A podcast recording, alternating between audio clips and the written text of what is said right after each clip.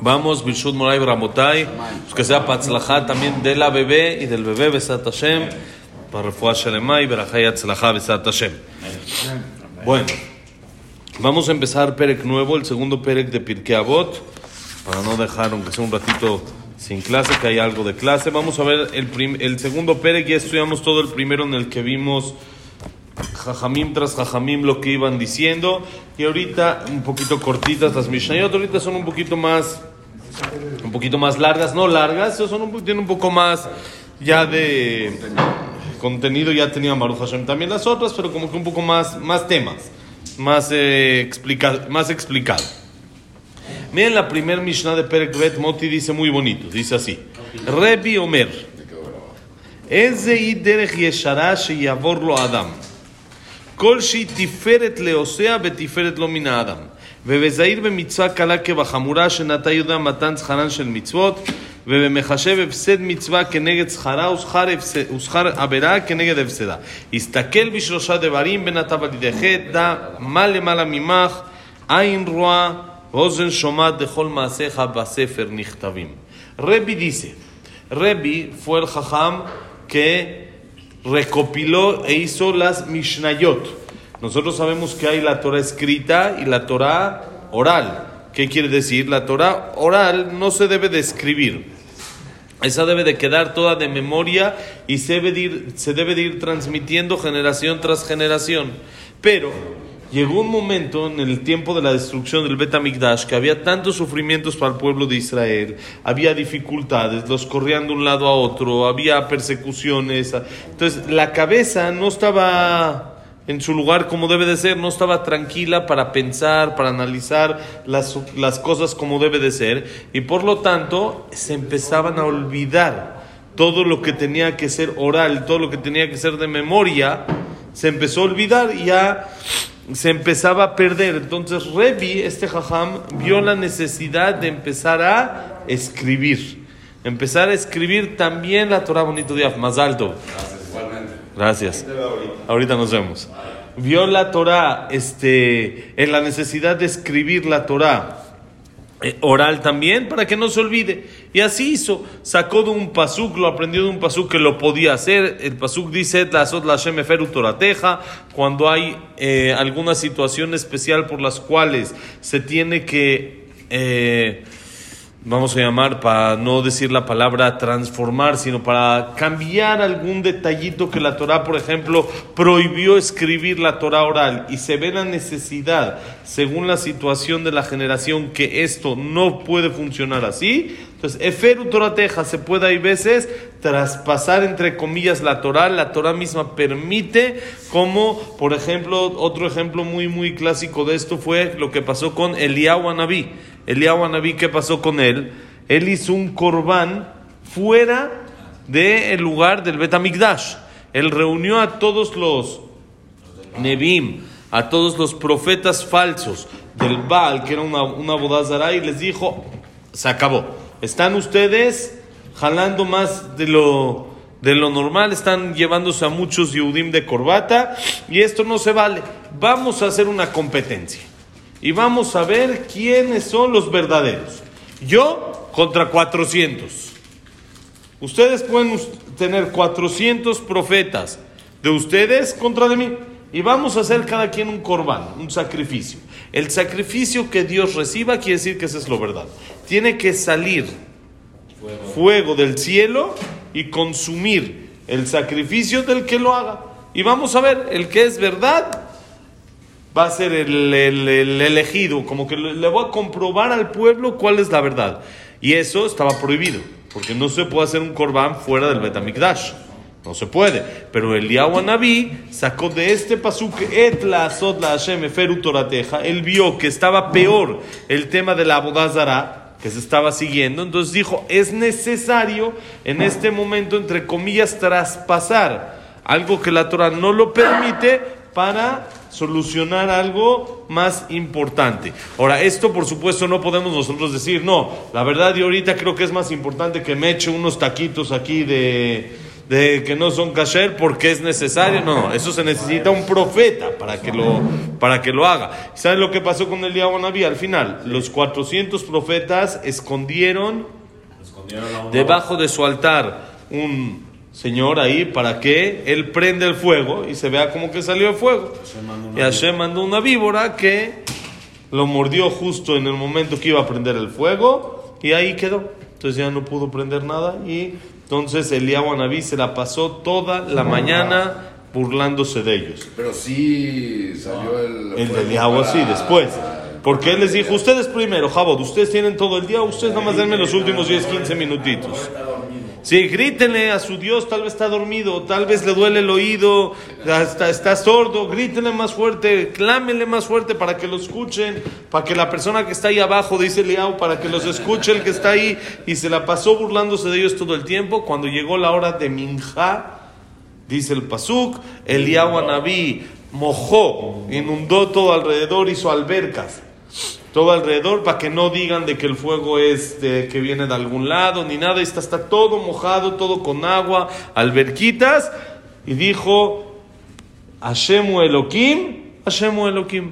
Hashem es nuestro Dios, Hashem es nuestro Dios siete veces. Y entonces, después de hacer el corbán, salió el fuego inmediato. Y así comprobó, y ya después mataron a los 400 profetas falsos. y, sí, sí, esa era parte de la, sí, del contrato. Sí, no era así, sí, así nada más no. Y se comprobó todo que Hashem es el Dios verdadero y así fue lo que hizo Eliyahu Anabí. Esto es exactamente, no hay rajarse, no hay nada. Aquí todos los agarraron y a todos les hicieron shejita. A todos les que cortaron la cabeza. ¿Sí? Entonces, así se comprobó de una manera importante y el fuego, el, pueblo quedó muy impactado de lo que pasó y entonces ya así cambió todo esto, le quitaron mucha fuerza a la boda Muy controversial el de Naví, muy duro, el ahora muy duro, muy duro. Este, ok, eso es Eliyahu Naví, Rebi, lo que ellos decidieron escribir. Viene Rebi, este jajami nos dice cuál es el camino correcto el que tiene que seguir la persona. ¿Cuál es un buen camino, filosofía de vida correcta y adecuada? ¿Cuál es? ¿Qué es filosofía de vida adecuada, correcta? Dice muy sencillo.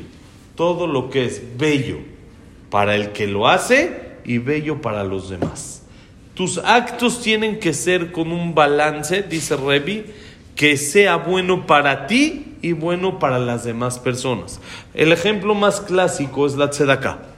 La persona tiene que darse de acá, es parte de las mitzvot que tenemos y es algo lógico, es algo eh, eh, humano que la persona tiene que darse de acá. Hay gente necesitada que está intentando, que lo hace, que esto, y no sale, no sale. Baruch Hashem, Hashem te dio a ti de más, da a los que necesitan para que tengan todos. Es algo como, con mucha lógica. ¿Cuánto tenemos que dar de más hacer?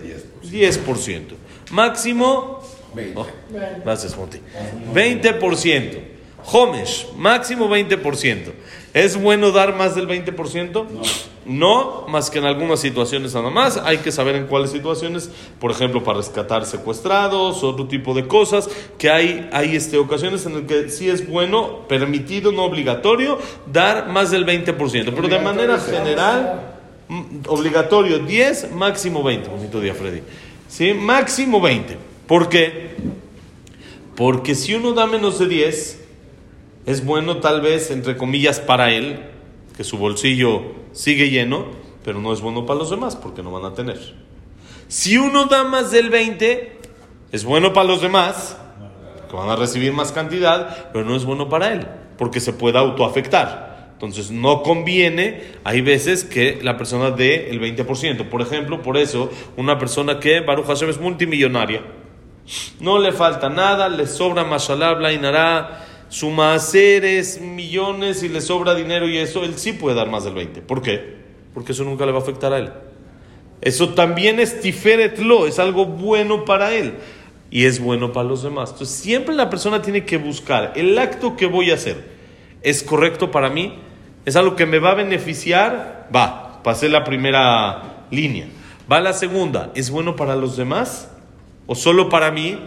Entonces tiene que ser, dice Revi, el camino correcto que la persona debe de elegir, que la persona debe de escoger en este mundo es que sea bueno para él y bueno también para los demás. No solo para él bueno y no solo para los demás, sino ese balance que sea para los dos, ¿ok? Ahora, dice otra cosa, Revi, dice, sé muy cuidadoso en una mitzvah que te parece ligera, igual que eres muy cuidadoso en una mitzvah que te parece muy delicada y muy importante. ¿Cuánta gente hay, Baruch Hashem, que cumple Kippur? La Inara, Baruch Hashem, Hashem Israel, bienaventurado el pueblo de Israel, casi todos cumplen Kippur, aún cumplir, cumplir. No solo me refiero a venir al CNIS, sino la gente cumple. No sube en coche, no esto. Hay gente que así se va, viene aquí al hotel para tener el CNIS cerquita y no tener que subir en coche, no nada. La gente cumple Kippur. ¿Por qué? Porque sabe la importancia de Kippur, sabe la gravedad del tema, sabe lo importante que es el día, entonces cumple. Dice la, la, la Mishnah, dice Rebi, debes de cumplir así todo. Como así agarras para ti Kippur, todo. ¿Por qué? No sabes cuál vale más y cuál vale menos. ¿Quién te dijo? Es uno de los motivos, estaba preguntan Jajamín, ¿por qué la Torah no escribió el pago que hay sobre las mitzvot? Son muy pocas las mitzvot que tienen su pago escrito en la Torah. Jajamim sí sobre varias dicen el, el pago. Pero en la Torah, la Torah misma, no hay pagos. Está escrito nada más en Kibud Abaem, que es larga vida. Está escrito también en Canciporlo, la paloma, que también es larga vida. Pero son pocas las que tienen el pago escrito. ¿Por qué? ¿Por qué la Torah no escribió? Para que nos convenzca. Para que no digas esta sí, esta no. Tú no sabes. Esta para ti parece que no es así, pero no sabes lo que vale, no sabes cuántas moneditas agarra ahí en el Mario, ¿no? ¿Se acuerdan que antes cuando existía, ahorita otra vez se, se puso a poner de moda, ¿no?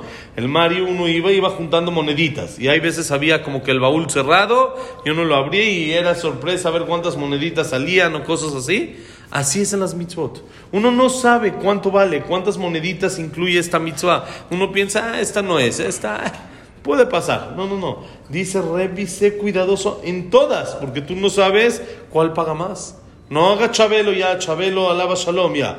Ya, catafixias no. Hay que agarrar todas, no catafixias. Hay que agarrar toda la, todas las, las opciones, porque si uno cambia, ¿qué pasaban las catafixias?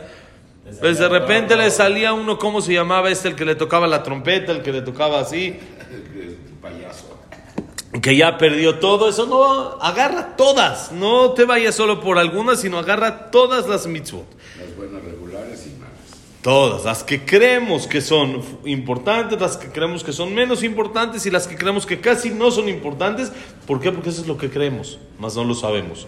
No tenemos allá la, la cuenta y aparte hay que saber que más que en sí la mitzvah que se hace es cómo se hace. Puede ser una mitzvah que uno hace kippur, que es súper importante, pero hace de, de mala gana, no está contento al hacerlo, no esto. Tal vez su valor es, no lo sabemos, el valor puede ser más bajo que tal vez una mitzvah que sentimos que no es importante, que sentimos que es cualquier cosita, pero la hacemos con todas las ganas, con la emoción, como debe de ser, puede tener un valor mucho mayor, ¿ok? Tercer cosa que dice Rebi, dice Rebi, haz cálculos. Vale la pena hacer cálculos. ¿Qué quiere decir cálculos? Dice, mira, calcula cuánto pierdes por hacer una mitzvah en relación al pago que vas a recibir. Vamos a decir, ¿qué es no pierdes? Pero ¿a qué se refiere? Por ejemplo, quiero yo comer algo y está ahí, se antoja. ¿Qué voy a perder si no me lo como? Pues alguna, algún placer, alguna satisfacción, algún beneficio que uno va a tener que va a disfrutar. Pero ¿cuál es el pago que vas a recibir por eso? Inmenso. Es un pago eterno, no es un eh, gusto de que la persona pasó el- la comida y ya le supo, ya se acabó el sabor y tan tan hasta ahí llegó. El pago es inmenso por eso, entonces calcula, vale la pena esta satisfacción que vas a tener a relación del pago que vas a perder. No te conviene, no vale la pena. Haz cálculos, revisa. Eso es muy común también cuando hay temas, por ejemplo, de una persona que tiene dificultad con los ojos, que tiene que cuidar los ojos y es casado y esto y el otro, y, y hay veces cuesta trabajo y uno dice, revisa, piensa, ¿te vale la pena lo que te estás jugando? ¿Vale la pena lo que estás haciendo? Estás teniendo una relación prohibida, estás yendo en un lugar donde no debes de ir. Estás acabando con tu familia, tu esposa que te quiere, tus hijos, no, no te das cuenta, no, no estás calculando todo lo que estás perdiendo, el daño que te estás provocando en relación al beneficio, entre comillas, que estás recibiendo. Sí estás recibiendo un placer y una satisfacción. Sí, sí está. sí, no, no lo negamos que es algo real, pero la pregunta es, ¿vale la pena? ¿Vale la pena? Hay cosas que no vale la pena pagar por ellas, ¿no? Uno dice, bueno, está aquí el, huevito, está bien, está rico el huevo, esto, el otro, está bueno el huevo, pero si está en 300 pesos el cartón, ¿vale la pena? No, me aguanto y como tortillita con frijol, no vale la pena. No vale la pena, porque está bueno, está rico, está todo, sí está, sí lo vas a disfrutar, pero no vale la pena en relación, hay que hacer, ¿cómo se llama? Relación eh, ganancia-pérdida, ¿cómo se llama? Administración, es un tema administrativo este de más de saber cómo manejar, manejarse en la vida. Entonces, calcula cuánto pierdes por hacer una mitzvah. Lo mismo en las mitzvot. A la persona a veces le cuesta, cuesta hacer la mitzvah. ¿Qué le cuesta? Dinero. Hay veces cuesta dinero, hay veces esfuerzo. ¿Sí? Cuesta el tzitzit. Uno se va a poner tzitzit. Me costó el tzitzit. Costó. ¿Cuánto costó? 300, 500, costó. ¿Cuánto vas a ganar? Vale la pena, es una inversión que vale la pena. Entonces calcula el etrog. ¿Cuánto costó? Costó, Baruch Hashem, costó Blainara, 1500, 1600, 2000, 3000, lo que haya costado. Costó, pero es una inversión que vale la pena porque vas a ganar mucho más de lo que estás invirtiendo. ¿Sí? Entonces, para los dos lados, tanto para el tema de las mitzvot como para el tema de las saberot, calcula si vale la pena lo que estás perdiendo a relación de lo que estás ganando o no vale la pena. Entonces, en las mitzvot, automático siempre vale la pena, porque siempre uno gana más de lo que invierte, que el pago es eterno, el pago es infinito, y lo que uno le cueste o el esfuerzo. Me cuesta trabajo pararme de la cama, me, pesa, pero ¿sabes cuánto vas a ganar por eso? ¿Sabes cómo vas a empezar tu día? Todo el día va a funcionar de otra manera. Vale la pena ese esfuerzo que estás haciendo. Sí, vas a estar cansado los primeros cinco minutos y tal vez los últimos cinco también, que ya estás ya agotado. Pero todo el día va a correr, va a avanzar. A diferencia que si te paraste a las 10, 11 de la mañana y ya todo empezó lento y todo empezó tardado y todo. Valió la pena. Entonces, inviértele a ese esfuerzo porque vas a ganar mucho más. Y no le inviertas a algo que tiene un beneficio momentáneo, un beneficio, un placer corto, un placer solo que es por algún tiempo, a comparación de todo lo que estás perdiendo por llevarte ese placer. Haz esas cuentas, dice Rebi, y calcula. Y cuarta y última cosa que dice Rebi en esta Mishnah, observa, piensa y recapacita en tres cosas y no vas a pecar. ¿Quieres un tip para alejarte del pecado? Piensa en tres cosas. Sábete que hay arriba de ti. Hay Ain Roa, hay un ojo que te ve. Hay Ozen Shomat, hay un oído que te está escuchando. Y todo lo que haces queda registrado. Kol Maaseja Basefer Nichtabim. Todo está documentado. Todo lo que haces está en un libro queda escrito. Antes, cuando veían esta Mishnah, la gente decía, esta no existe. Hoy en día lo conocemos. Hay una camarita, hay cámaras con audio, hay cámaras sin audio, y todo queda registrado. Hay hay un ojo desde allá arriba que te está viendo. Hay un oído que te está escuchando, y todo queda exactamente. Y todo queda registrado, todo queda. Entonces, si quieres un tip para no pecar, para cuidarte de no eh, eh, caer en lo que no debes de caer, acuérdate de esto. Cuando lo estás haciendo, ¿cómo ves que no me está viendo nadie? Sí te están viendo. No era mi intención, no lo quería hacer. ¿No? así. Ahí está, película, Los todos los subtítulos, lo que estaba uno pensando, lo que estaba haciendo, de todo, todo está grabado. Entonces dice Revi, un tip para avanzar mejor en la vida es saber qué hay arriba. ¿Qué hay arriba? Camarita.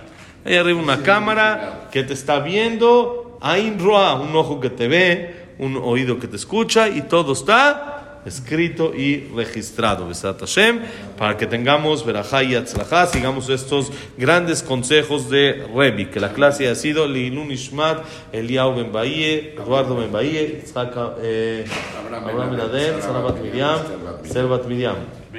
Víctor Jaime Cler, Elian Simlice, Isaac Rosa Gilson, Janet Ratife, Claire Batzara, Shaya Ben Janet, Yosef Ben Dora, Yosef Ben Janet, Estamos, Leilun Ishmat, Frida Bat- Miriam, Linda. Linda Rachel Bat Rosa, Jack Petzel, Hasila Bat Salja, Silvia Samuel Bat Adela Simcha, Samuel Ben Amelia, Luna Bat Sara, eh, eh, Estel Bat Mili Malka. ¿Quién más nos falta? ¿Estamos? Ya. Ya, ya con Serja Sila Bat Salja. Bueno, y para Itzhak Abraham Ben Susana, y para Refuah Shelema, eh, como es Tinoket Bat. De- de- Débora. Bat. Tinoket bat Débora, Débora bat Yafa, ¿sí? Y ¿quién más? Moshe ben Rosa, no bat Miriam, Evelyn bat Agnes, Abraham ben Evelyn, Jacob ben Linda Rachel, José Ben Mazal. Tin- Tinoch Josef ben Ben- Mazal, Tinok ben Shalom, Besat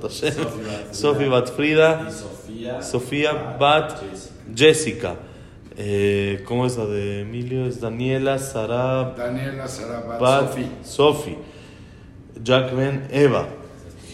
¿Quién más? Ah, bueno, joven, yo se lo cuide. Besat Hashem. Berajá y para todo Israel y todo lo bueno, Besat Hashem.